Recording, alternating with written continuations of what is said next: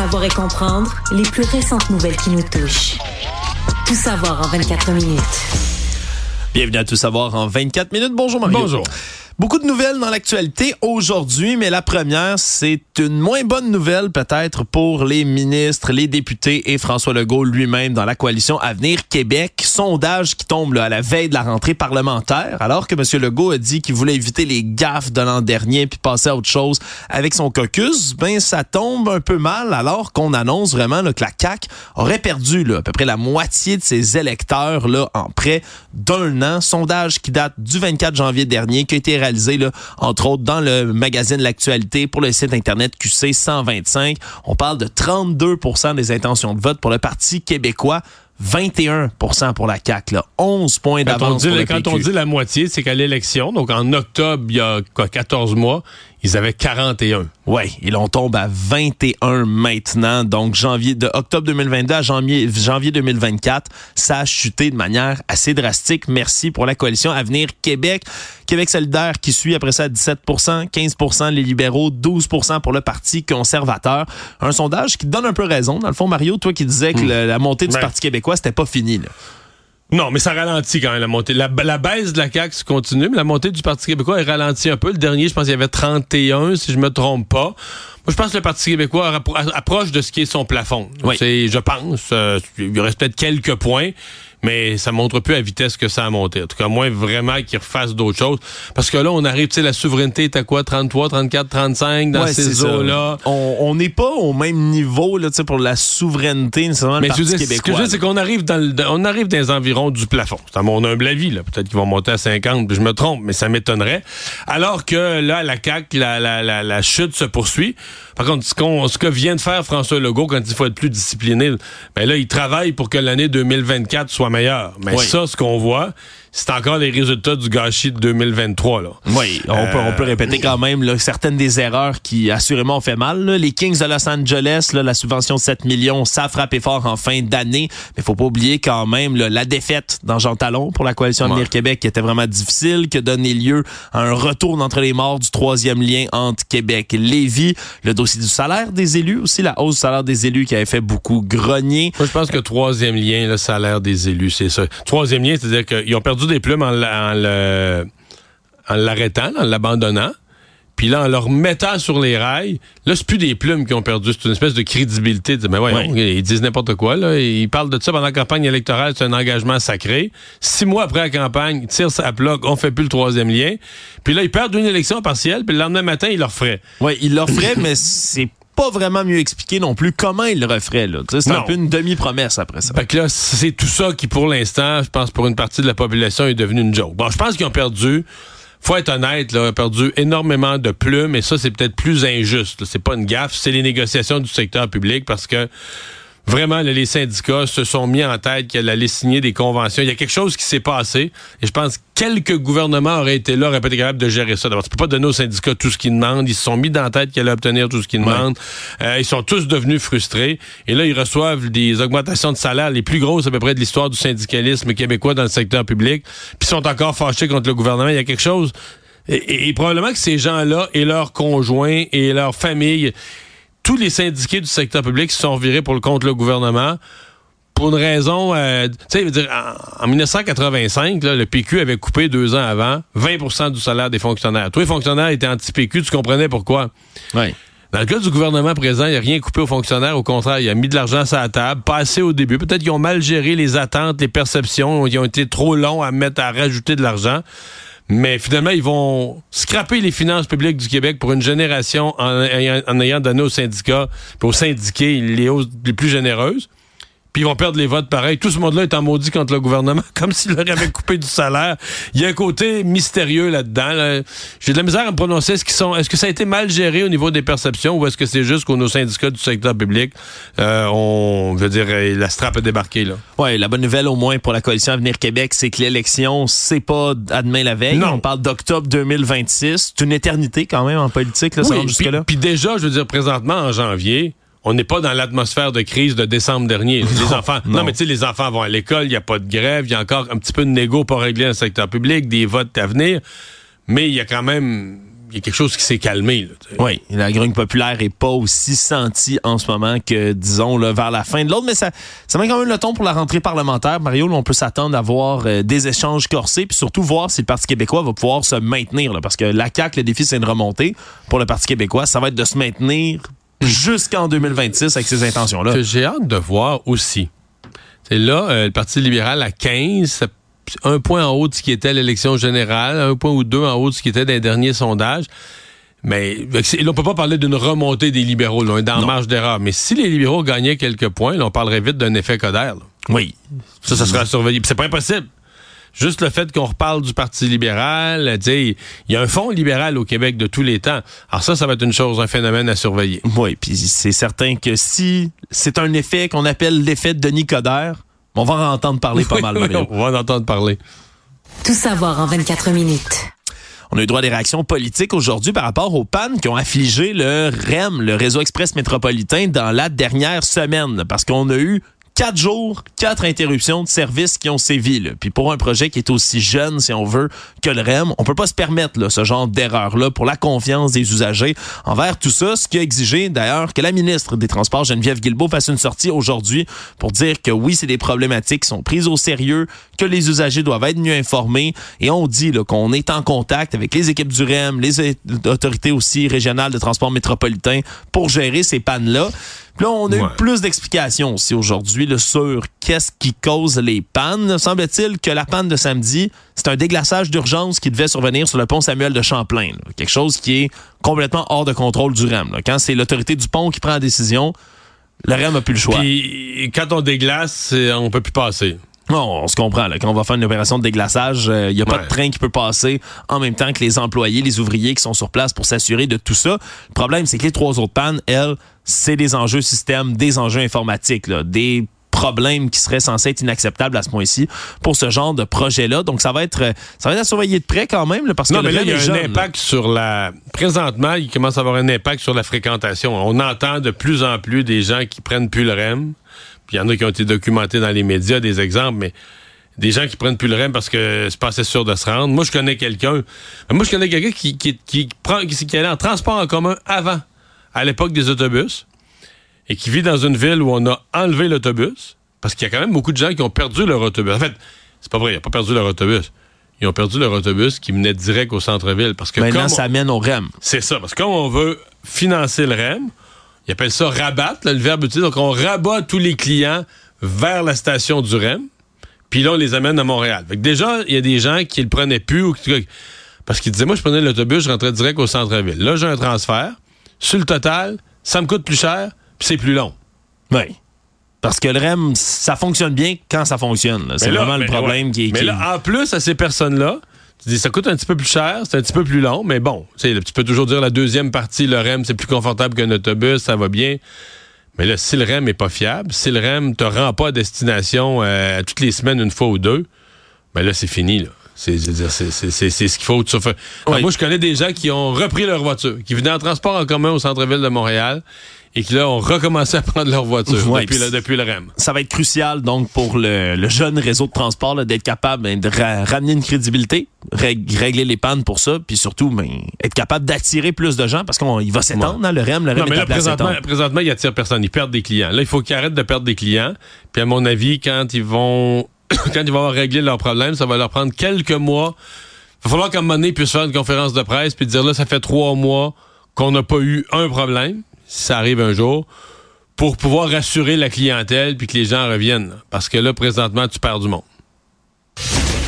Actualité. C'est toute une histoire qui a été divulguée aujourd'hui.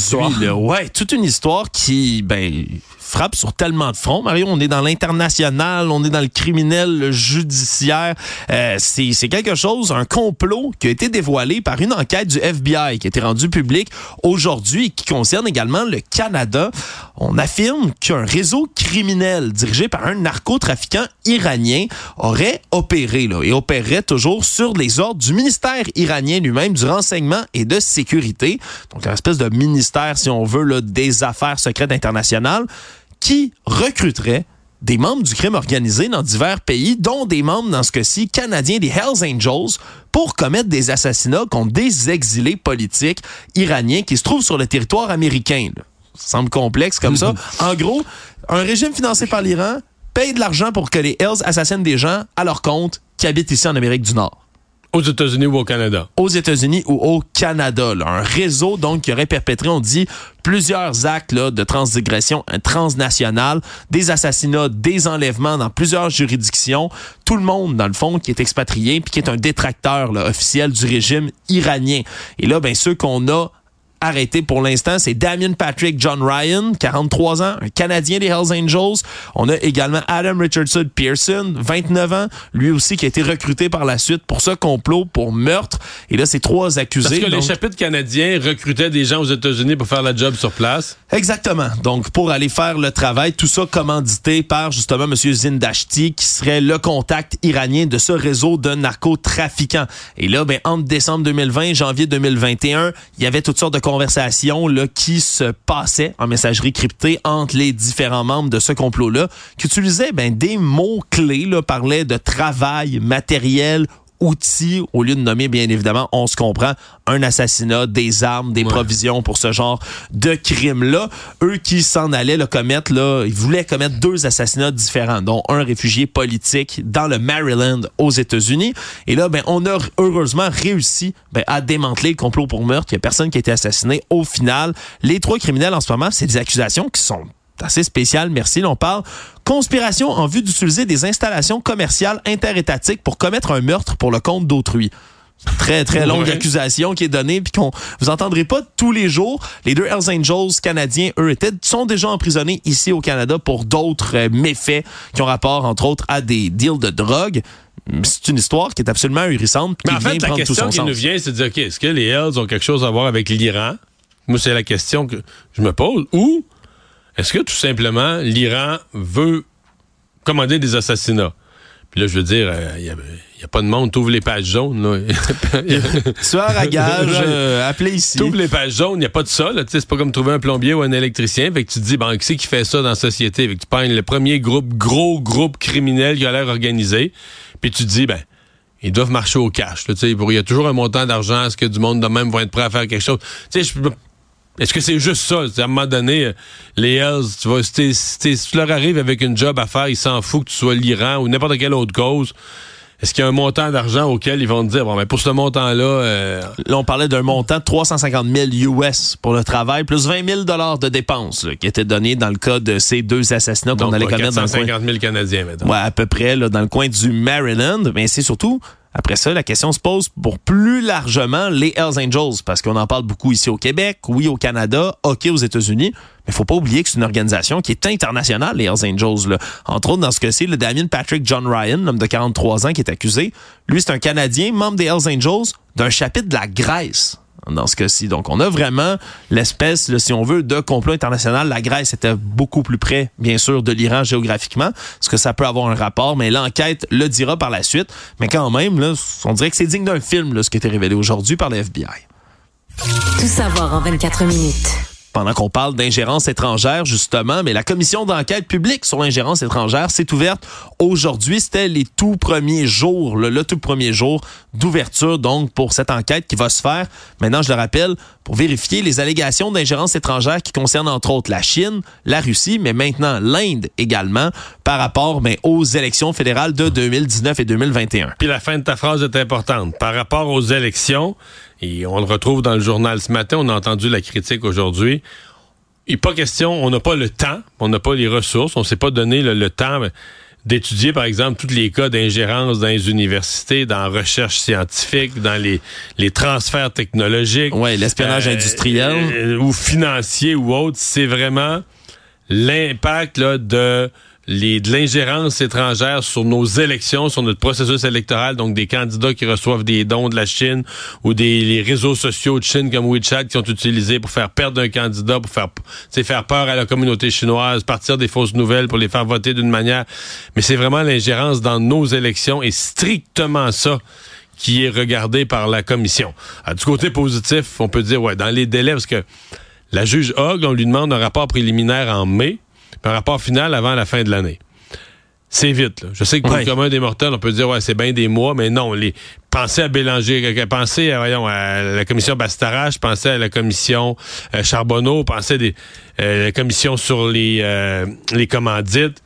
C'est toujours en année. là. On compte toujours en année. Donc là, d'avoir un rapport dans trois mois et demi, c'est très, très, très rapide. là, quand Ouais, même. surtout considérant les difficultés qui vont venir aff- affronter là, la juge Marie-Josée Hogg et son équipe dans cette histoire-là, entre autres, mais le fait qu'on va avoir affaire avec des documents qui sont classifiés là, pour la plupart. Là. On se rappellera que les révélations qui ont fini par déclencher un peu ces enquêtes-là, mais c'est le Globe and Mail, hein, le quotidien anglais, qui a réussi à obtenir, eux disent, des documents là, secrets du Service canadien de renseignement et de sécurité, le CRS. Là. Mais les travaux du SCRS, par exemple, si on fait de l'écoute électronique, ils peuvent pas arriver à la télé puis se mettre à jaser puis dire ben nous on avait mis un tel sur écoute puis c'est impossible. Non, c'est ça. C'est les services secrets, là. Vraiment, là, quand on parle d'agents secrets, d'espions, on en Ça a va- nous aussi au ça- Canada. oui, puis ça va pas à la TV pour raconter ce que ça fait puis comment puis pourquoi. Exactement. Là, quand tu as une commission d'enquête publique avec des documents secrets, qu'est-ce que tu fais? Puis d'emblée aujourd'hui, la juge Hogg qui a expliqué que ça allait être là, la première difficulté tout au long de la commission.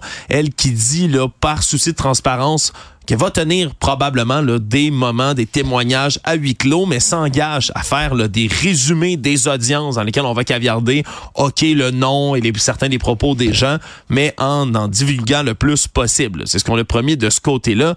Comme tu dis, le mandat est rapide. Après ça, il risque d'avoir des pentes du service de sécurité puis de renseignement qui vont peut-être s'opposer à venir faire certains témoignages. Bref, ça va être quelque chose à suivre, mais dans tous les cas, Mario, c'est la suite logique ou si on veut, l'espèce de suite déclenchée par ce premier rapporteur spécial indépendant. Parce que c'était ça l'an dernier. là. Oui. Peut-être qu'on l'oublie, l'ancien gouverneur général David Johnston, qui avait été mandaté par M. Trudeau pour se pencher là-dessus. Ça avait été tout un flop là, au Ouais, final. Qui, là. qui a rien donné. Mais tu vois, je parlais ce matin avec Guy Saint-Jacques, l'ancien ambassadeur canadien en Chine, qui disait essentiellement, lui, il pense pas qu'on va apprendre beaucoup plus de choses sur l'ingérence. C'est l'ingérence, les exemples d'ingérence qui ont coulé dans le Globe and Mail. Il pense que si on apprend des choses, c'est beaucoup plus sur la gestion de notre gouvernement. Oui. Ou là, là, c'est pas tout qui est sorti, là. Qu'ont fait les hauts fonctionnaires? Est-ce qu'ils ont transmis l'information au cabinet du premier ministre? À quelle date?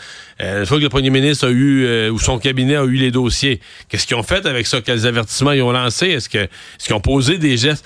Alors, euh, on risque d'en apprendre beaucoup plus sur notre gouvernement et sa façon de réagir ou de pas réagir ou d'être assis sur ses mains, euh, que l'ingérence, son impression à Guy Saint-Jacques, c'est que beaucoup a été dit déjà. Là. On, les grosses trouvailles des services de renseignement canadiens ont déjà été coulées dans le Globe and Mail. Oui, donc les, les scan- le scandale qui pourrait être à ressortir de tout ça, c'est si, dans le fond, ben, notre gouvernement avait dans ses mains des informations comme celle-là, puis a choisi fait. finalement ben, de s'asseoir dessus. Savoir et comprendre, tout savoir en 24 minutes.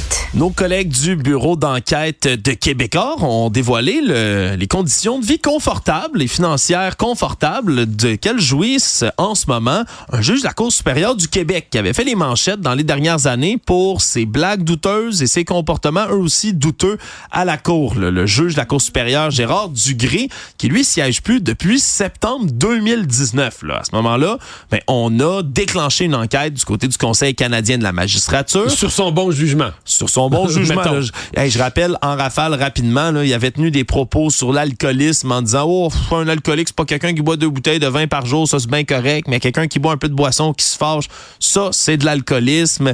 Avait fait des blagues sur un fournisseur du festival Juste pour rire, des blagues d'agression sexuelle en référence avec Gilbert Rozon. Avait menacé euh, quelqu'un d'outrage au tribunal puis de l'envoyer dans un cachot avec des rats. Bref, il a, il a tenu beaucoup de propos qui étaient disons, douteux au tribunal.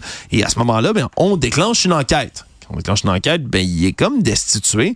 Le problème, c'est qu'il continue à recevoir son salaire annuel là, de 338 000 qui est même passé à 383 Bon, il y a eu 700 une augmentation. Ben oui, il y a une Il y a eu augmentation. droit à son augmentation. Ben oui, l'inflation, ça frappe tout le monde, Mario, même droit. les juges qui sont Il y a suspendus. eu droit à son augmentation. Voilà. Pas et parce on- que tu travailles pas que t'as pas le droit à ton augmentation. Ben voilà, puis le Conseil de la magistrature a recommandé sa destitution même en, décembre 2022. Ouais, mais ça, c'est le bout gênant. Parce Ben que oui. ça, c'est lui qui, à coup de procédure, retarde ça.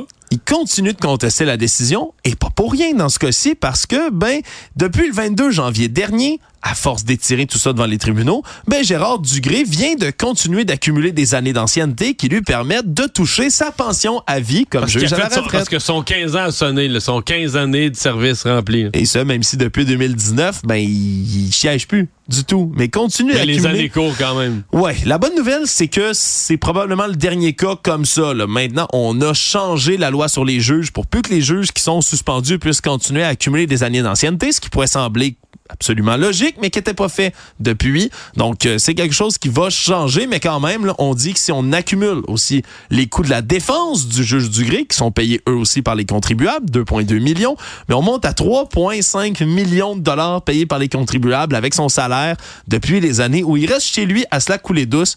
C'est sûr que c'est une nouvelle un peu frustrante, ça. Économie. Nouvelle économique qui va suivre la nouvelle d'hier, nouvelle sportive que nous Oui. couvrirons plus tard à l'émission, bien évidemment, mais on avait le droit aux demi-finales, ou plutôt aux finales d'association dans la Ligue nationale de football aux États-Unis. Mais délaissons ça un instant parce que mais ce qui retient l'attention des gens qui suivent plus ou moins le football, c'est bien évidemment le couple Taylor Swift et Travis Kelsey, hein, l'ailier rapproché vedette des Chiefs de Kansas City, qui, je le rappelle, était une vedette avant qu'il sorte avec Taylor Swift, bien Oui. sûr. Une mais grande vedette du football. mais on s'est penché hier du côté du Apex Marketing Group, qui s'est entre autres aussi penché au Front Office Sports pour parler ben, de l'argent que Taylor Swift a réussi à générer dans le milieu du sport professionnel. Et c'est, Et chez les Chiefs, là, dans l'équipe des Chiefs aussi. on dit, en tout et partout, là, pour le circuit et pour son équipe, donc les Chiefs de Kansas City, en date du 22 janvier, donc même avant la partie d'hier, 331,5 millions de dollars qui auraient été générés juste par la présence de Taylor Swift puis le fait qu'elle soit dans cet écosystème sportif. Ils ont calculé ça en, en raison des mentions de Madame Swift dans la presse écrite, la presse numérique, radio, télé, fait saillant, Non, médias mais à la sociaux. télé, elle est là aussi pendant les matchs. Oui. Et certains des matchs ont battu des records de code d'écoute. là. Oui, puis à chaque fois, ça continuait. Parce puis que après les ça, gens, il y a des gens qui regardent le match juste pour voir Taylor Swift euh, célébrer dans la loge quand euh, Travis Kelsey attrape une passe. ou- Puis Dieu sait que Travis Kelsey en attrape des Oui, passes ces il y a- temps-ci. il y a eu en tout un match. Il y a eu tout un match. Donc, c'est beaucoup d'occasions pour Madame Swift de réagir et donc beaucoup d'occasions pour les caméras de télévision du monde entier ben, de se tourner vers elle. Et là, ben, on ajoute, bien sûr, probablement quelques millions avec la partie d'hier qui était excessivement écoutée. Puis ça va se continuer, Mario, parce que les entreprises qui veulent profiter de tout ça, ben, Non, mais au Super. Bowl, là, elle, va être, euh, excuse, elle va être un des personnages importants du Super Bowl. Oui, puis là, on parle même, là, parce que le Super Bowl va se dérouler, lui, à Las Vegas. Ben, American Airlines ont déjà décidé de capitaliser sur la fameuse popularité de ce couple-là. Ben, ils ont donné leur vol de Kansas City qui se rend à Las Vegas, par exemple, le numéro 1989. C'est le nom de la ligne aérienne, en référence, bien évidemment, à l'album de Taylor Ouais. Swift sorti en 2014. Le vol de retour pour revenir de cette ville-là, numéro 87, le numéro du gilet de Travis Kelsey pendant qu'il joue au football. Donc Oh là on là. a ben, on a des gens donc qui peuvent capitaliser, hein. c'est toujours une bonne occasion de faire de l'argent puis ces chiffres-là le démontrent encore plus. Le monde. Les affaires mondiales, les États-Unis aujourd'hui ont annoncé qu'ils entreprendront des représailles conséquentes après qu'une frappe de drone en Jordanie est venue coûter la vie à trois militaires américains. Les premiers décès de militaires américains depuis l'offensive d'Israël contre le Hamas et depuis le premier assaut du 7 octobre dernier, donc du Hamas en Israël. Et là, ben, le président Joe Biden a été en réunion avec ses hauts responsables de sécurité pour discuter des représailles qui vont être prises parce que c'est des groupes pro-Iran qui auraient mené des attaques de drones comme ça un peu partout en Jordanie, même si Téhéran, donc l'Iran, dément toute implication dans cette attaque-là, ça vient quand même relancer des tensions qui sont excessivement importantes dans la région, Mario. Jamais on ne craint autant d'escalade de violence. Non, euh, c'est une région. On a toujours dit que c'était une région où c'était explosif, mais là, c'est pire que jamais. Résumer l'actualité en 24 minutes, c'est mission accomplie.